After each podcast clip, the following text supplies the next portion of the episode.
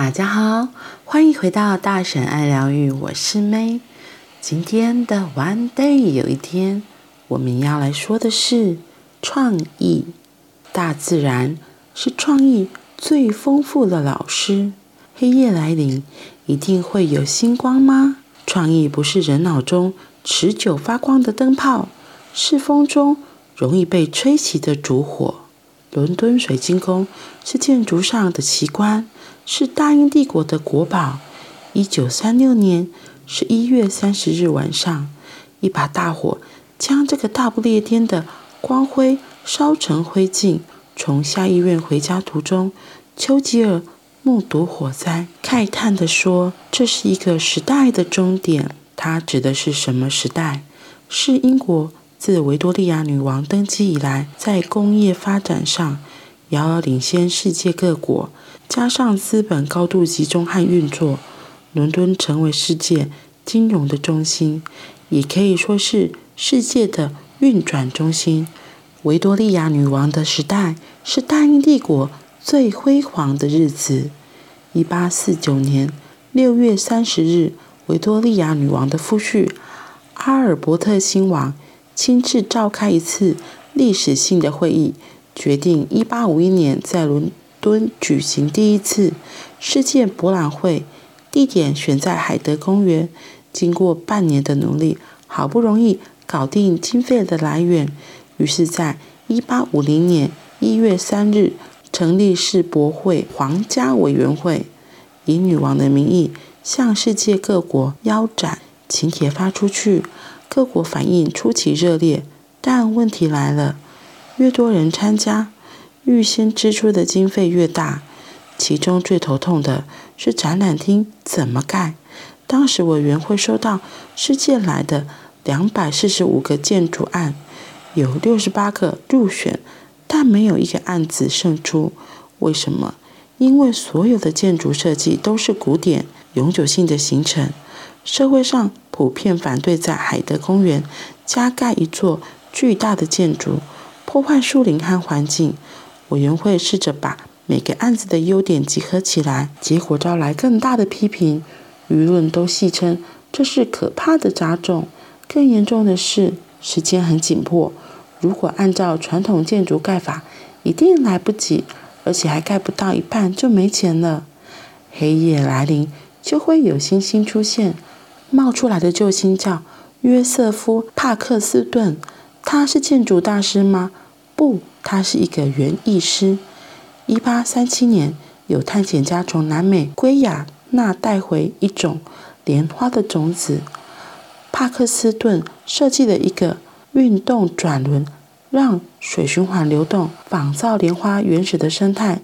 三个月后，莲花长出巨大的叶片，还有美丽的花朵。他把莲花以维多利亚女王来命名，献给女王，所以又叫做。皇家水莲，他成了阿尔伯特亲王的好友。莲花继续长大，尤其叶子超大。有一次，他抱着七岁的女儿在看花，他顺势把孩子轻轻放在巨大的叶片上，没想到叶子居然可以撑住一个小孩。他好奇翻过叶子背后来观察，他看见粗壮的叶脉呈线形交错，形成一个可以支撑重量的结构。他于是模仿叶片的结构，用铁条和木拱为支架，用玻璃当墙面，创造了全新的温室。更棒的是，建筑物的结构可以预先做好，然后在现场组装，不必在工地一步一步来，等地基干了才能建构，所以速度很快，施工方便。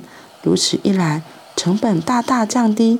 所以，当他知道世博会的困难，便毛遂自荐，主动提案。委员会给他两周的时间，他日夜赶工，九天就完成设计图。委员会接受他的设计，并公开征求公众意见。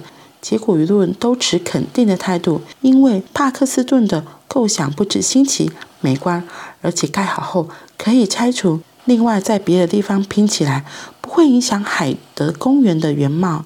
一八五零年九月二十六日，世博展览馆第一根圆柱开工才不到六个月就完工。这是世界上第一座组合式建筑，它代表现代工业的奇迹。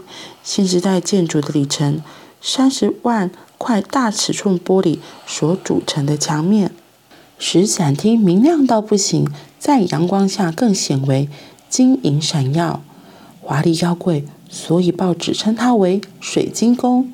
一八五一年五月一日，第一届世界博览会在水晶宫开幕。壮丽的水晶宫居然能容纳一万八千个参展单位，展出十万件产品。五十万人聚集在海德公园四周，准备进入水晶宫参观。维多利亚女王在日记中写着：“真是神奇，多么伟大，多么荣耀，多么成功！我亲爱的丈夫，这个和平节日的缔造者，把地球所有国家的工业联合起来，太让人感动，值得永远纪念。让许多欧洲人大吃一惊，是美国在博览会上。”展示的实力。马克思在参观后也给恩格斯写信。英国人不得不承认，美国人在一切胜过他们：一、塑胶有新材料和新生产方式；二、武器有连发式的手枪；三、机械有割草机、播种机、缝纫机；四、银版照相机；五、海上的快艇。最后还有美国人也能制造奢侈品，他们展示加州来的巨大金块和一套纯金的餐具。当然，最受赞叹的展品是雄伟美丽的水晶宫。这个通体透明的建筑代表英国的科学技术和造美的力量。世博会能使世界各国共聚一堂，以和平为前提来交流不同的文化和科技，创造一个未来的想象。而大英帝国正是这个未来的领导者。五个多月的展期，水晶宫共涌进了六百零三万人次的参观者。十月十四日闭幕后，委员会宣布获得十八万六千四百三十七英镑利润，分出五千镑来奖励帕克斯顿，剩下的钱用来盖博物馆，教育人民。今天的大英自然历史博物馆。维多利亚与阿尔伯特博物馆、科学与地质博物馆、帝国科学与技术学院、皇家艺术与音乐学院都是因此而来。另外设立了科学艺术奖的基金。水晶宫呢，世博结束后移到伦敦南区，扩大再建。一八五四年六月十日向一般民众开放，作为伦敦的娱乐中心，它辉煌了。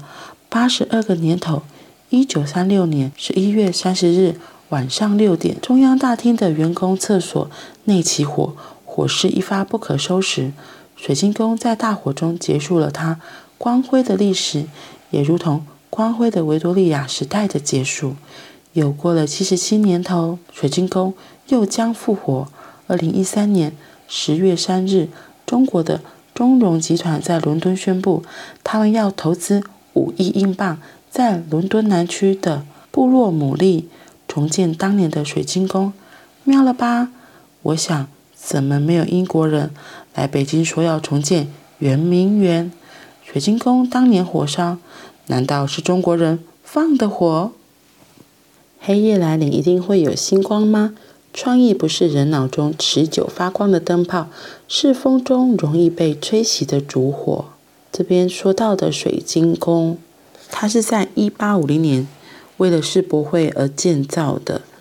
然后其实因为像它里面有提到嘛，本来一般传统的建筑，它的工序就是要从地基开始，一步一步往上盖。那可是因为时间急迫来不及了。那幸好这个约瑟夫帕克斯顿，他因为观察莲花，所以发现哦。原来为什么这个莲花的叶子很大，而且大到可以让一个小孩坐到上面都不会掉下去？他好奇，所以他才去观察到这个东西。其实这个莲花在台湾也有，呃，我记得在桃园还有台南，其实都有这样子的设施，有人特意去栽种，然后让人可以真的坐在上面不会掉下去。也有不少节目都有采访过，不知道你有没有在电视上看过？只是我真的觉得，就是这个帕克斯顿真的也很厉害耶，他观察的很细微，他对这个东西是有好奇的，而不是觉得哦啊就这样啊。我觉得好奇真的是在我们生活上是一个很重要的东西，可以让我们不会。就是不会固着在原本的思考模式，因为你看，如果按照传统的思考方式，它的建筑工法就是要花很多很多的时间嘛。而且重点是，像他后里面有提到，因为英国人觉得海德公园是他们很重要的一个地方，那如果盖了建筑之后，又没办法拿掉，等一下就是势必这个公园的风景就会变了。你想想看，如果真的是一大片草地上突然盖个东西，那相对来说，它草地的面积啊，一定就会被减少很多嘛。所以他们发现，哦，原来这个水晶宫是可以被挪走，大家就觉得太棒了。要不是这个园艺师帕克斯顿，他对这些东西是有好奇的，他对这个莲花的构造是有好奇的。他也不会发现哦，原来可以用这样子的建筑工法来盖房子，而且不一定要有地基，这真的很有趣诶。我觉得就像小孩子，小孩子也是都有很多无限的创意，所以我们怎么能够对于小孩子的创意能够加以好奇、加以询问？我觉得都会从中得到很多意想不到的方法。因为我们大人大部分都已经被我们过去的经验呐、然后传统的框架，就是给限制住了。可是就像这个小孩子，他的创意是无限的，因为他对生命并没有像我们有那么多的框架背在身上，所以他有很多的好奇，他就会知道哦，妈妈这个为什么会这样？哦，这个为什么会这样？他会去探索。所以我觉得在小孩的成长过程中，一定要给他。足够的空间，他才会觉得哦，他也会更有动力，会想要去探索、去探寻，所以就有可能会有不同不一样的创意出来。所以我猜这个园艺师帕克斯顿一定是也是很好奇的一个人，所以才会有机会可以做出这样子的水水晶宫的建筑出来。不过我觉得最后最后作者的那个伏笔也很可爱，他说。为什么中国要去伦敦盖房子？他要帮他们盖水晶宫。诶，大家应该都知道，清朝时代圆明园因为英法联军的时候，在战争的时候被他们恶意给焚烧掉了，所以他就说：“嗯，啊，你去盖，是不是当年那个水晶宫烧掉是你放的火？啊，不然英法联军他们怎么不来帮我们盖，重建我们的圆明园？真的很有意思。”好啦，不过这是额外的话题啦，重点是。我觉得人们真要常常保持好奇心，对于好奇的东西可以去多探索，可能会有不一样的收获。好啦，那我们今天就到这里喽，我们明天见，拜拜。